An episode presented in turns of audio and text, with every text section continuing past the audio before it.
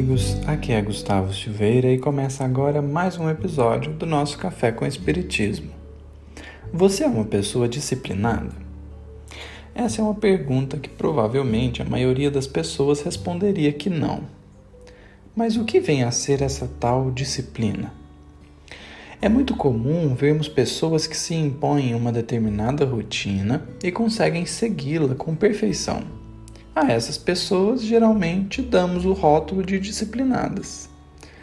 De fato, segundo o dicionário, um dos significados possíveis para a palavra disciplina é comportamento metódico, determinado, constância.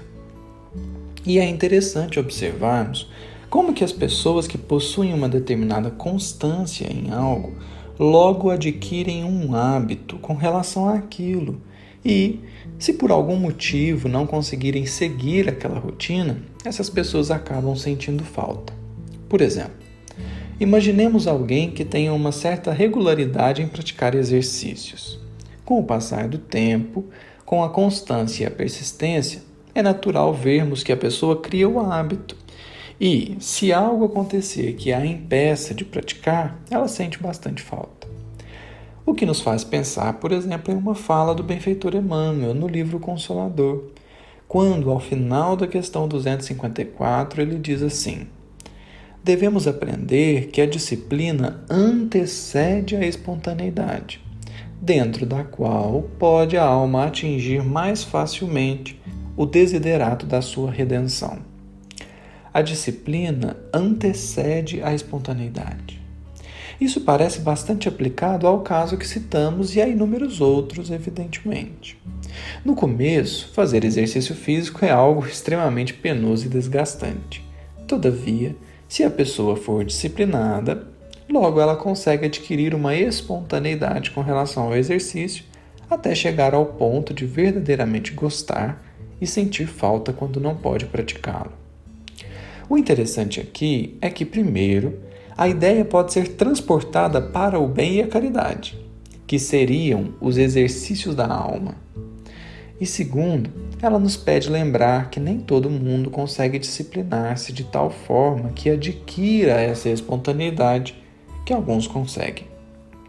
É por esse segundo ponto que nós precisamos refletir sobre o que seja disciplina. Por vezes, consideramos que disciplina é uma carga metódica de ordem em que todas as nossas ações precisam estar dentro de um padrão e que é preciso podar, anular, sufocar todos os nossos ímpetos e vontades diferentes desse padrão. Nesse caso, disciplina seria um padrão de palavras e ações que não se adapta a cada indivíduo, mas antes precisa que cada indivíduo se adapte a ela. Então, no exemplo que citamos, seria mais ou menos assim: Até hoje eu nunca fiz exercício físico, mas na busca por ser disciplinado, a partir de amanhã passarei a acordar 5 horas da manhã para poder correr na praça. É claro que eu posso conseguir, mas a chance de falhar é muito grande. E uma vez que eu houver falhado, isso significará que eu sou um fracasso? É preciso refletir um tanto mais para perceber que a resposta não é sim. E transportando essa perspectiva para a prática do bem e do amor, poderíamos de forma análoga pensar que, em nome da disciplina, nós muitas vezes nos impomos uma carga de trabalho muito superior às nossas forças. Bom, é aqui que nos recorreremos a um outro texto de Emmanuel, agora no livro Paz e Renovação, capítulo intitulado Disciplina e Educação. O benfeitor diz assim: Evidentemente, não se justificam silício e jejum sistemáticos a serviço da alma. No entanto, é justo empenharmos atenção e esforço na aquisição de hábitos dignos, conducentes à elevação considera que toda obra, por mais importante, principia no alicerce e iniciemos as grandes realizações do espírito através de pequenos lances de disciplina. Portanto, em termos da nossa vida moral, Disciplina não é o rigor que ignora as minhas forças e as minhas características, mas é um esforço por adquirir hábitos dignos e que me elevem espiritualmente. É enfraquecer os hábitos menos felizes e alimentar os bons, que nos favoreçam o amor e o bem. E aqui é fundamental perceber que a disciplina deve transcender palavras e ações para alcançar o sentimento. E convenhamos, disciplinar o coração é tarefa de longos séculos. Disciplina é acostumar-se com o próprio limite de cada dia para que possamos expandi-lo. Hoje, o máximo que consigo fazer por alguém é uma prece. Ótimo, que eu faça então.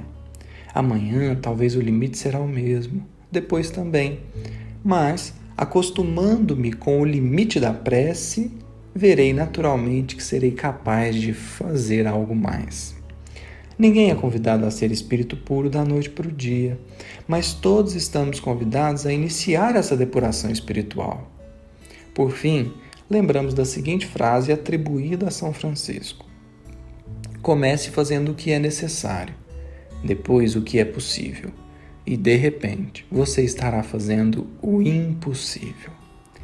Disciplinar-se não precisa ser um processo cruel e de autoflagelação porque em verdade, assim como todas as virtudes, a disciplina é uma semente que precisa ser plantada e cultivada no coração, para que com o passar do tempo tenhamos as flores e os frutos da espontaneidade. Um grande abraço a todos e até o próximo episódio do Café com o Espiritismo.